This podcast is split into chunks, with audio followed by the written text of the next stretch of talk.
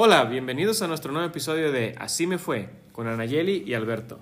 Un espacio donde hablaremos de nuestras experiencias, aprendizajes, errores y éxitos, porque sí, a todos nos pasa y a nosotros así nos fue.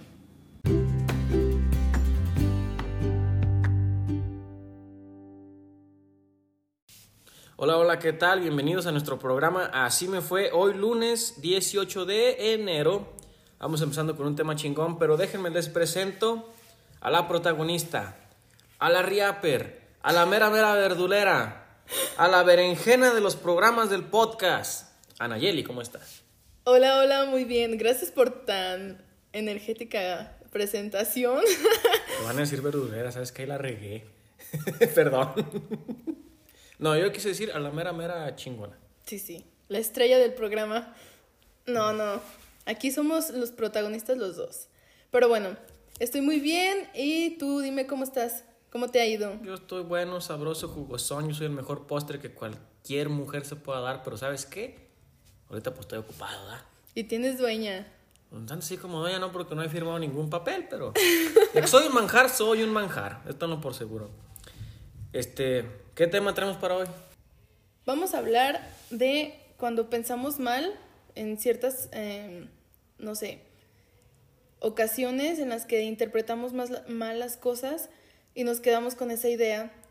Cuando queremos usar la información a nuestro favor, como es, estábamos platicando, más bien va a ser como un mix.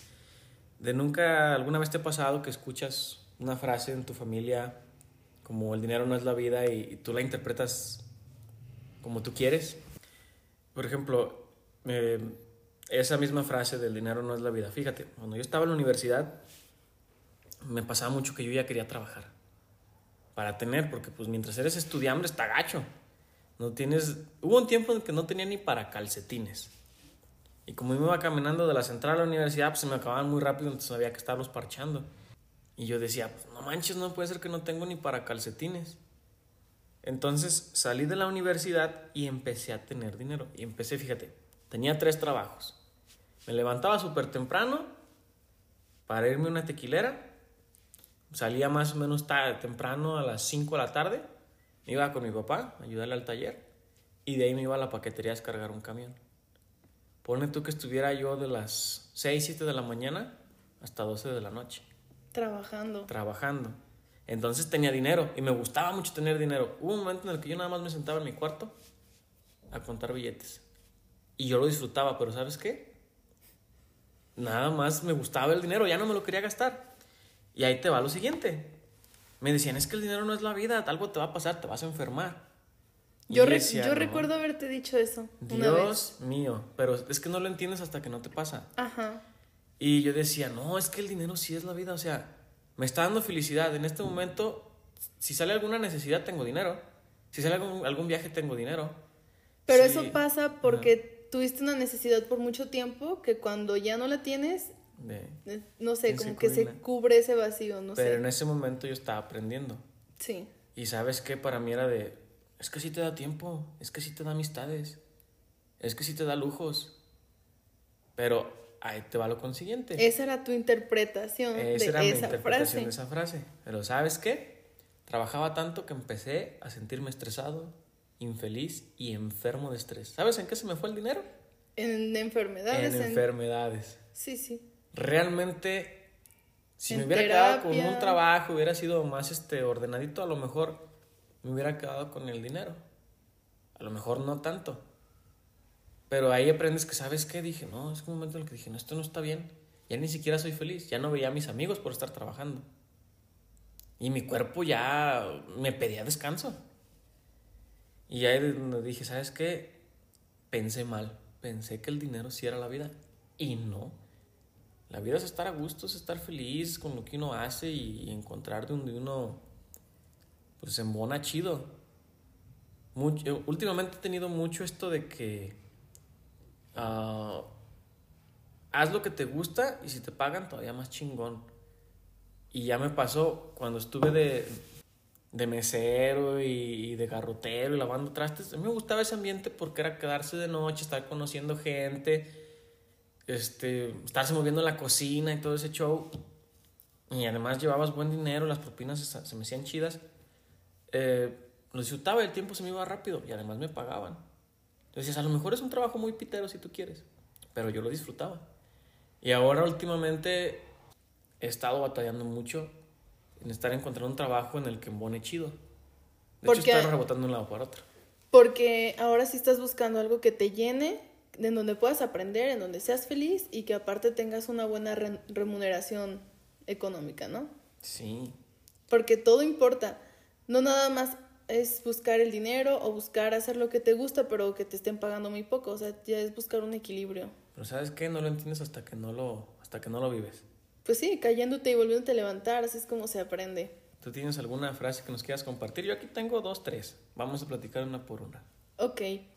La frase que podría decirse que yo le daba otra interpretación hace años es como al, el, éxito, ¿no? Alcanzar el éxito, ser exitoso. Entonces tú ves, porque te bombardean las redes sociales, la televisión, los medios, incluso familia o personas a tu alrededor, que te dicen que el éxito es tener una casa, tener un auto, tener una pareja, tener hijos y un negocio, ¿no? O sea, y ya alcanzaste el éxito y ahí es el fin, ¿no? Entonces, una vez me puse a meditar esa, esa parte y investigué también sobre el tema, lo platiqué con más personas y realmente el éxito no es lo que te han marcado muchas personas como el éxito, sino es ir cumpliendo tus metas. Por ejemplo, si tú tienes una meta de, volviendo a la que habíamos comentado en, el podcast anterior, ¿no? De bajar de peso y ya logras cumplir esa meta, tuviste éxito en esa meta, ¿no? Ya es muy a nivel personal. Sí. Y luego, o sea, ese es un éxito que tuviste, ¿no?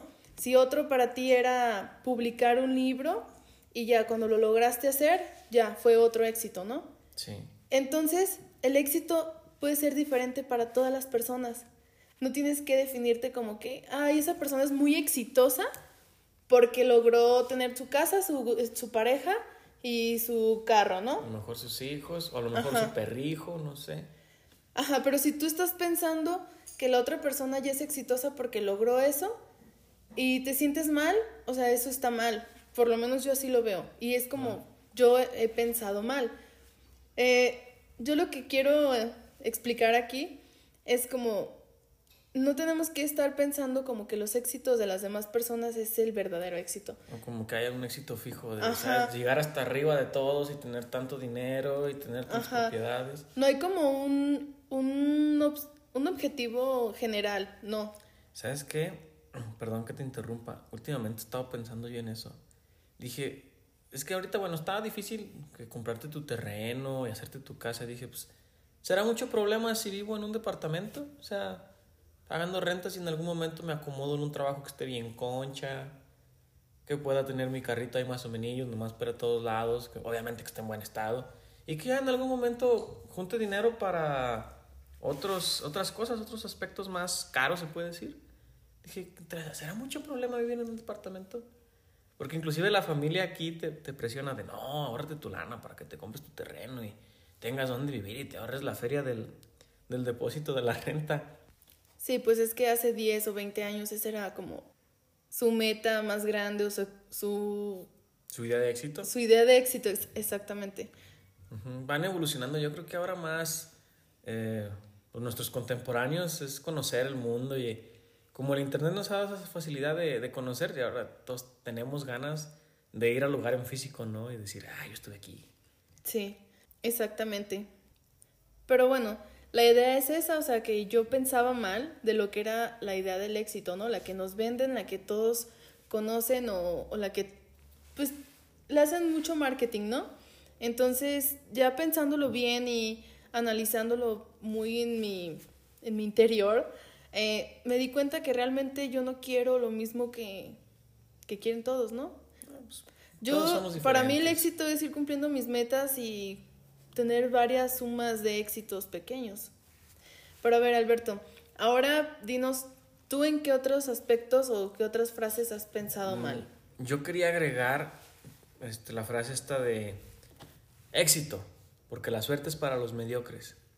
¿Nunca te ha pasado que conoces a alguien bueno, tienes algún conocido y, y tú le dices, ¿sabes qué? Voy a aplicar para tal trabajo o voy a tener tal examen y que te dicen, Ah, mucha suerte. eh, o éxito, la suerte es para los mediocres. Yo creo que, o sea, está chida la frase, pero sí creo que es, es, poquito de ambas, ¿no? O sea, cuando tú te dicen éxitos porque confían en tus habilidades, saben que sabes, pero igual un poquito de suerte no estaría mal. No es que uno le rece el universo y eso, pero de repente hay factores que uno no controla y sería chido tener como ese Sí, un golpecito de suerte un que te golpecito de ayude. suerte. Sí, porque ya es, repito, es para los mediocres, dicen, ¿no? La suerte. Y sí, sí. Este, por ejemplo, tú siempre has eh, tenido un conocido que llega a tal puesto por suerte, ¿no? Pero el éxito no es parte de él y como no está preparado, pues por mucha suerte que tenga, no dura en ese puesto.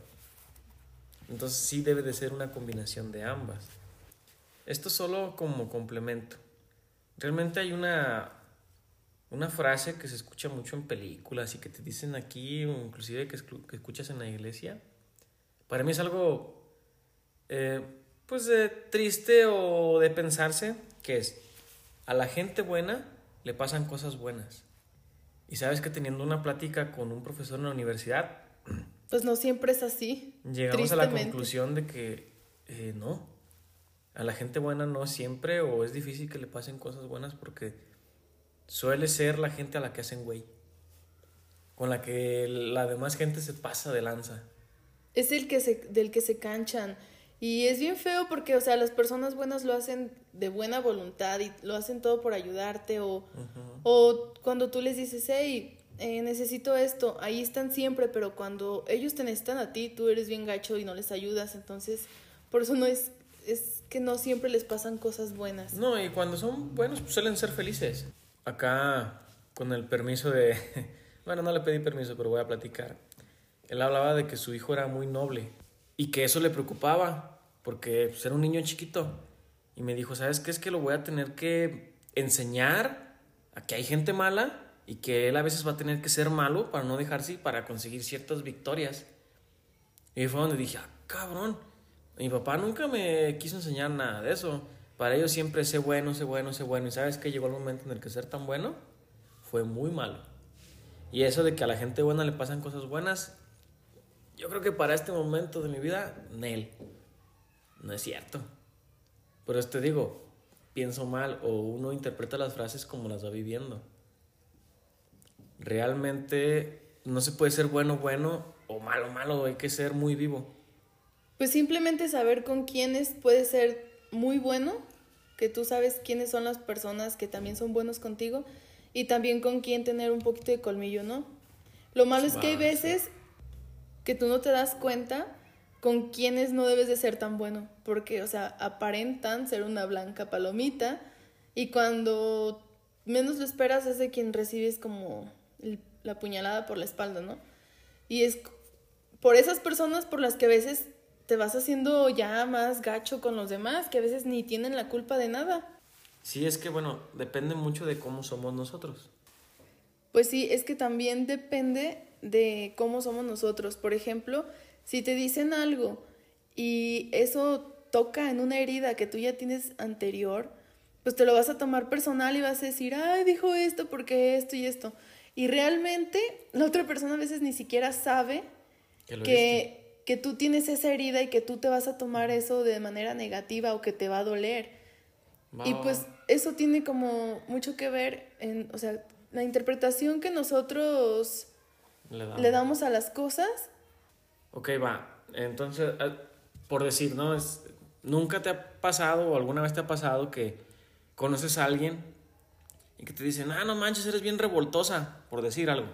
Y tú, según tu personalidad, eh, lo tomas como eres, ¿no? Y para ti a lo mejor revoltoso es algo malo. Y tú dices, no manches, este güey, ¿qué onda con este cabrón? ¿Por qué me dice revoltosa? Y a lo mejor para esa persona revoltosa fue de, no, pues eres chida, o sea, tienes O mucha enérgica, energía o algo alegre o eso. algo así. Ajá. Porque mi amigo Luis dice, mil palabras no rompen una camisa en relación a que las cosas que te dicen los demás. Entre insultos o cualquier comentario. Ajá.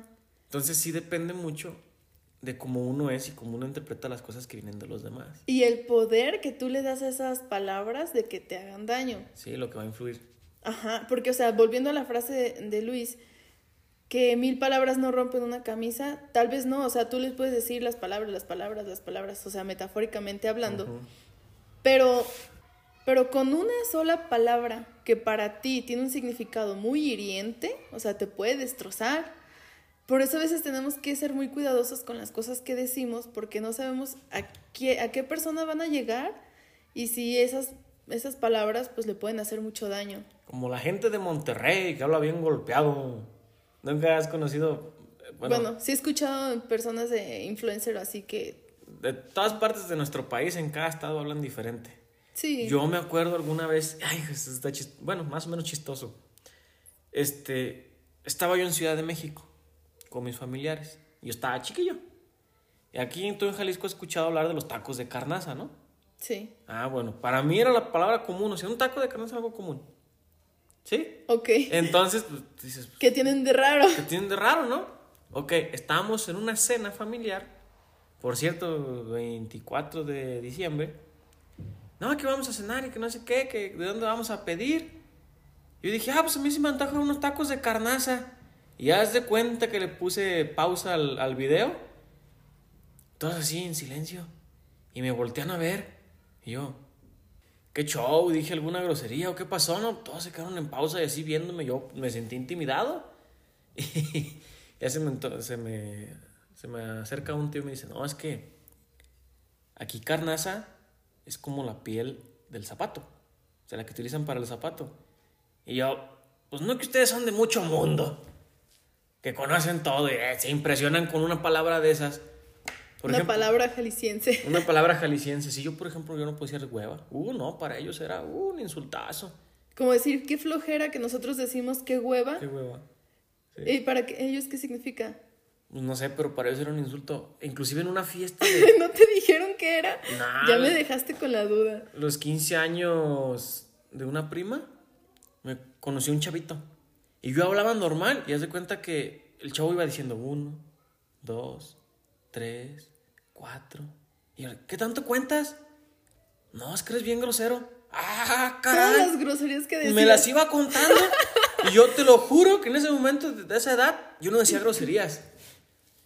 Y así yo decía así como chido o tacanijo, ¿no? Así, como habla un Frases más coloquiales para él eran Sí. groserías. Y, no, es que eres muy grosero. No, mi mamá ya me hubiera roto la boca. Me hubiera dado un cachetadón. Y yo, no manches, o sea, ¿pero cuáles son las groserías? No, no te puedo decir porque a mí sí me da vergüenza decirlas. Ya, hasta la chingada. En este momento estoy pensando, sáquese a la- lavarlas. No, hombre. Pues es que. Ahora sí se te ocurrieron unas buenas. Sí, no. Y ahí está mucho de, de tu educación también. O sea, ¿qué te enseñan que es una grosería o no? Te escuché una taza de café, perdón. Pero sí, o sea, parte de tu educación. Yo, por ejemplo, mm, nunca, eh, alguna vez también, un empleo nuevo, que te toca un, este, un jefe muy duro, que igual así habla a regaños y la frega, a lo mejor él así está acostumbrado, pero como a ti te Sí, han tratado con y- pincitas, dices, ay, espérame, ¿por qué me hablas así? Estoy haciendo las cosas bien, y a lo mejor Sí, él tú, habla así. tú lo, tú lo estás interpretando como que tú estás haciendo las cosas mal, que solo a ti te regañan, que, que no te quieren, etcétera. Y hay veces que es, pues sí, como dices, a ti te trataron con otras palabras, con otra, otro tono de voz más calmado, más dulce, se podría decir, que cuando alguien te levanta la voz ya te sientes que, que te están... Fíjate, me estoy acordando de una, perdón. Eh, el papá de un amigo, desde el momento en que yo lo conocí, me decía, cabrón. ¿Qué onda, cabrón? No, cabrón, no chingues. O así, ¿no? Para todo, cabrón. En vez de decirme güey o por mi nombre, cabrón. Pero yo estaba acostumbrado a que mi, mi papá me regañaba y me decía, es que cabrón. No así. Y entonces cuando este hombre me empezó Ajá. a decir así, para cabrón, ti era para, para regañarte. pues era como que, ah, caray. Pero como lo escuché en otro tono, dije, espérame, le vamos a dar chance, ¿no? ¿Y sabes qué me di cuenta? Que era Que de ese- cariño. Ese hombre hace unas relaciones amistosas tan chingonas con esa palabra. Él es este ingeniero. Y le tocaba hablar eh, con los de mantenimiento de varias empresas. Entonces, suelen ser personas pues duras, porque son mecánicos o, o gente que no se deja, ¿no? Entonces llegaban, no, cabrón, fíjate, y les hablaba así, con esa palabra, pero les hablaba alivianado. Ajá, en buena onda en y... buena onda. Y cuando como, como que se ponían al nivel, se, se entendían, este, quedaban de acuerdo. Y yo en aquel momento de mi niñez decía, ¿cómo puedes tratar a alguien diciéndole cabrón? se me hacía chido y sorprendente porque yo nunca logré eso, de decirle cabrón a alguien y que no se insultara. Ajá. ¿Sí? Una vez le dije a una chava, oye, esto está chido tu peinado. Y se insultó. Que porque así se había levantado toda greñuda. Dije, ay, por Dios. De veras, de veras, de veras. Y yo por eso te digo, mucho tiene que ver. Es un momento en que yo no... eh, bueno, hace poquito ya medio me acostumbré a decirle cabrón él. De regreso, pero si le dije, oye, cuando te conocí, se me hacía difícil que a todo el mundo le dijeras cabrón y que la gente te contestara sonriendo, porque para mí era como un regaño decir a alguien cabrón. Y fíjate que ahorita que estás mencionando eso, me recordó, me recordaste una amiga, una muy buena amiga de la universidad. Eh, ya después que la conocí más a fondo, me dijo, oye Nayeli, ahora que te conozco bien, dice, déjame te digo algo. Y yo, a ver, dime. Y me dice, ¿sabes qué? Dice, yo al principio te tenía miedo, eras muy intimidante para mí. Y yo, ¿por qué? Y dice, pues es que tú tienes una manera de decir las cosas bien directas que yo las sentía de alguna forma agresivas, ¿no? Y yo, pero no, o sea, yo, yo no considero que soy agresiva. Pero pues ella sí lo interpretó al principio, ya después me dijo, no, ya vi que así es tu forma de hacer y que tú siempre tienes como mucha energía y como siempre dices las cosas como con un tono de voz fuerte. Y entonces ya, ya te agarré el rollo, dice, pero al principio sí me dabas miedo. Y yo, ay, qué gacho que esa sea mi primera impresión con la gente. Yo no soy así, soy un amor. ¿Según quién? no, no te creas, no te creas, no te creas. ¡No me pegues! Ok, va. A ver, sí o no soy un amor. Siguiente pregunta. este. Para los que nos escuchan que quieren con Anayeli, sí es una chulada de mujer. ¿Ok? Para los que no quieren con ella, de todos modos es una chulada de mujer. Entonces, este. Fíjate, hay, hay otras dos que quiero agregar. Esta, esta nada más es rápida, es nada más por mencionarla. La de piensa mal y acertarás. ¿Sabes qué? Esa para mí sí es real. Sí, hay veces que piensas que te va a pasar algo y sí le atinas. O con la gente, ¿no? De que te quiso, a lo mejor te dice algo así como cifrado y ya te dice, no, pues piensa mal y acertarás. Ah, caray. O que te dan una mala espina y tú dices, ay, como que me hay algo raro ahí que no sé qué. sí. Y tú tomas como cautela y resulta que sí, que esa persona te iba a hacer algo, y- pero eso es más ligado a la intuición, ¿no? Sí, decía una amiga que sentido de loca no se equivoca. Espero que nos esté escuchando, porque me bloqueó. bueno, la siguiente es, no pienses tanto y deja que la vida te sorprendas.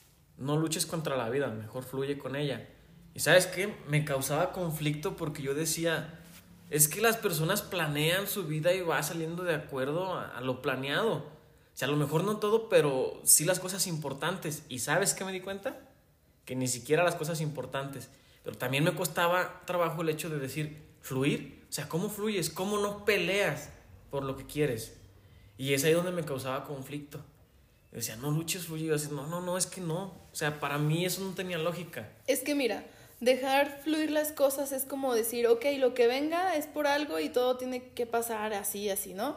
Sí. Como que, pero es de alguna manera muy conformista y pues de alguna manera, o sea, si te estás conformando y adaptándote a lo que venga y, o, o sea, entiendo tu punto de que a veces sí es necesario planear y cuando te salen los planes como tú los tenías es súper chingón, ¿no? Que tú, Wow. tú tenías como, ok, voy a hacer esto, esto y esto y esto y el resultado en teoría tendría que ser este y cuando pasa así, pues es súper genial, ¿no? Porque lo planeaste y salió como esperabas. Pero también hay veces que los toquecitos ahí que, de, que se desvía un poquito tu camino, Se sale un vector algún y dices, ay Dios, ¿qué hago con esto? pero hay veces que le dan el toque y, y incluso puede mejorar el resultado. Por eso también no hay que estar como tan, em, digamos, cerrados a una idea. Por eso mm, a la frase, ¿no? De que todo fluya y que nada influya. Ujú, esa es muy tuya. Sí. Esa y tatanca. Ay, ay, ay. Luego les explicamos qué es tatanca, muchachos. Vamos a tener nuestro club de tatancas. Club de fans. de Pero los esa, esa no es mía, es de un profesor. Pero la usas tú. Pero sí se me quedó muy grabada. Bueno, sí, pero a lo que voy es, yo decía, porque a mí los planes, créeme que no es tan fácil que me funcionen, de hecho creo que el 90% no me funcionan. Y, y no es por falta de ganas ni, ni por falta de preparación, hay algo pasa, ¿sabes qué? A lo mejor es, Pues siempre hay obstáculos. sí, es- estate consciente de que la vida está sujeta al cambio y que te tienes que adaptar con ella. Y que Y puede esa- variar. Es a lo mejor ahí donde entra lo de fluye. O sea, pero fluye junto con, con tus metas, con tus propósitos. Porque cuando me decían no luches, yo decía, ¿cómo no voy a luchar? Pero ¿sabes qué? Estar luchando porque las cosas sean como tú quieres, te va a enfermar y te va a crear Frustración. frustraciones. Y era lo que ya habíamos dicho. Y ansiedades y estrés y puras cosas negativas. Sí, Y yo entiendo que hay gente que le gusta tener todo organizado, todo planeado, todo estructurado, pero son los que más batallan cuando algo se sale de control. Y créanme que lo digo por experiencia porque yo tuve un tiempo así. Y me dolía la cabeza de tanto sobrepensar las cosas y de querer todo bajo control y de alguna manera perfecto. Hay veces que es mejor dejar que fluyan las cosas. ¿Sabes qué me pasaba? Yo tenía un amigo en la universidad, relajado el cabrón, súper relajado. Es más, hay veces que no iba, solamente se presentaba el examen. Y a veces le pasábamos las respuestas y eso, pero relajado. Y yo decía, ¿cómo este cabrón puede ser tan relajado, tan feliz, tan fiestero? Es que Y tú así. muriéndote de estrés por un examen sí, o... Sí, sí, sí, Sí, Se me inflama el, se me inflamaba el estómago y me volvía loco y hasta le chillaba. Y decía, ¿para qué tanta pinche tarea? Este güey llegaba, entregaba dos, tres trabajitos, sí, examen, pasaba con 70, chido, ya me voy. Y se la pasaba en la fiesta, en la peda, hizo conectes, hizo palancas, conoció un montón de gente. ¿Y sabes qué? A lo mejor su vida no es la ideal, que no le va chido así acá, pero a lo mejor para él sí está chido. Era lo que a lo mejor me... Al menos no se va a enfermar de nervios. Bueno, pero a lo mejor sí- no, Rosy sí. pero, pero el cabrón era más feliz que nosotros. Más feliz que nosotros. Y yo decía, algo le debo de aprender porque el carnijo está fluyendo. Está relajado, está aquí todo, todo está bien, todo está bonito. Mm, Sí le faltaba compromiso, pero no estaba matando. Y luego, por ejemplo, no era buen líder, pero era buen borrego. Y cuando tú le dabas un trabajo y se le presentaba alguna dificultad, era tan relajado que decía, ah, pues lo hacemos de esta manera. O lo llegamos hasta aquí. Y Sí. pues ahí está, o sea, volviendo a la frase, está súper padre que a veces aprendamos a fluir en los momentos indicados, ¿no? Sí. Sí, eso de que las cosas salen como uno quiere solamente pasa en las películas. Nada está planeado, inclusive lo que está planeado te va a salir algo así que tú jamás lo pensaste. Sí, y hay que ser agradecidos con el resultado que venga, ¿no? Agradecido con el de arriba, o ¿cómo va la canción? no sé. El de más arriba. bueno, este, sí, eh, muchas de estas frases dependen mucho de nosotros, de, nuestra sentido- personalidad, de nuestra educación, Del sentido que le demos. del sentido que le demos. Y sabes que sí hay que fluir. Sí hay que fluir, como habíamos dicho en otros temas, no hay que estar sobrepensando y hay que aprender. Y hay que aprender que la, la vida no es como uno quiere, la vida es así. Y Y- tratar de no pensar mal de las cosas, hay que ver siempre el lado positivo. De las cosas, de obviamente, la frase, de la obviamente, vida. sí, Ajá. obviamente no ser el buenazo que te hagan menso, pues, pero sí, o sea, decir, ok, esto lo estoy diciendo sin saber que a mí me duele, no hay que interpretarlo como que todo es contra ti, todo es para herirte o... ¿Sabes? Últimamente he estado viendo lo de cómo ser un estoico, una persona así fuerte, fría, eh, pensamientos así chidos. Me está latiendo mucho esa filosofía porque es mucho de pues, todo lo que me pase a mí depende de mí. Lo hemos visto muchas veces en frases de Facebook y así de que no puedes controlarlo de tu alrededor, pero sí lo que tú sientes y cómo piensas cómo en te esas afecta, situaciones, cómo el, te afectan. el entorno. Sí, y mucho tiene que ver, pero también mucho tiene que ver el, el paso del tiempo y cómo vamos aprendiendo. Como decía yo al principio, para mí el dinero era súper importante, lo más importante. Y ahora ya no, ¿Y sabes qué es lo más importante para mí en este momento? la salud. La libertad y, y los lazos que tú tienes para decir esta persona está conmigo. Ok. ¿Sí? Pero más que nada la libertad. Que a fin de cuentas, si no tienes libertad, no importa cuánta vida tengas. Nunca hiciste nada importante. No eres libre, siempre estuviste para otros, no para ti. Y también depende de la percepción que tengas de libertad. Sí. Y que tal vez, en algunos años, tal vez tengo hijos y a lo mejor en ese momento, ¿sabes qué? Ahorita lo más importante para mí son mis hijos. Sí, o sea, vamos cambiando conforme va cambiando nuestra vida y nos y vamos cuando adaptando. sea viejo, ¿sabes qué? Mi pensión y no morirme de un cáncer o, o que me dé algo, pero es depende exactamente cómo vamos viviendo. Muy bien. Yo por eso, ¿sabes qué? No culpo ni a los grandes, porque ya se nos han sentido algunos, ni a los chicos. Yo veo que todos llevan su proceso. Y aparte todos nos ha tocado diferentes etapas y te vas moldeando dependiendo en qué época te tocó vivir, en qué, eh, no sé, con qué gente te educaste. Son muchas cosas las que te moldea. Entonces, entendemos que a veces, bu- bueno, porque hemos a veces platicado mucho sobre otras generaciones, nosotros de ahí como que nos comparamos para hacer como... Nunca es en mal plan, ¿eh? Para los que nos escuchan, jamás es en mal plan. No, es solamente para mostrar las diferencias. Solemos aprender mucho de todos. Sí, sí. Yo de hecho admiro mucho las generaciones pasadas y a veces he dicho que hubiera querido vivir en esas épocas, pero, Son más fuertes en todos los sentidos. pero sí ellos nos suelen, eh, de alguna manera, como nos has comentado, criticar mucho a nuestra generación y menospreciar el trabajo y el esfuerzo que hacemos, cuando realmente también nos está costando, pero es en conforme a la, e- a la época que nos está tocando vivir. ¿Sabes qué? Bueno, esto no lo quiero hacer como crítica, lo quiero hacer como un chiste. Alguna vez vi una frase en Facebook que decía, ay, los millennials, los chavitos de ahora, ¿no? Este, con sus problemas psicológicos tienen que ir a terapia y, y con su, la crisis económica, y pónganse a chambear, culeros. Y empezaba a hablar así de todos los males De nuestra hay- generación. De nuestra generación que hay en este momento. Decía, deben ser los Nintendos. ¿Verdad? Los, los, los videojuegos generan violencia. Y abajo un cabrón en los comentarios. Dice, pues sí, todos los problemas que tenemos ahora los, lo generaron las personas de hace 20, 30, 40 años atrás. Y yo decía, güey, sí es cierto. Y para estar componiendo todo eso, pues no tan fácil. ¿Y sabes qué? A los que siguen de nosotros los van a tocar todo el mierdero que nosotros les vamos a dejar. Sí, sí, es una cadenita. Y el chiste es aprender de lo bueno de las generaciones anteriores y también nosotros ver qué cosas podemos mejorar para las que vienen. Porque ellos van a aprender de nosotros. Entonces, aquí es, pensé mal, lo podemos cambiar a, estoy aprendiendo, tal cual. Ya, a lo mejor no un pensamiento más asertivo, pero sí correspondiente a lo que estoy viviendo.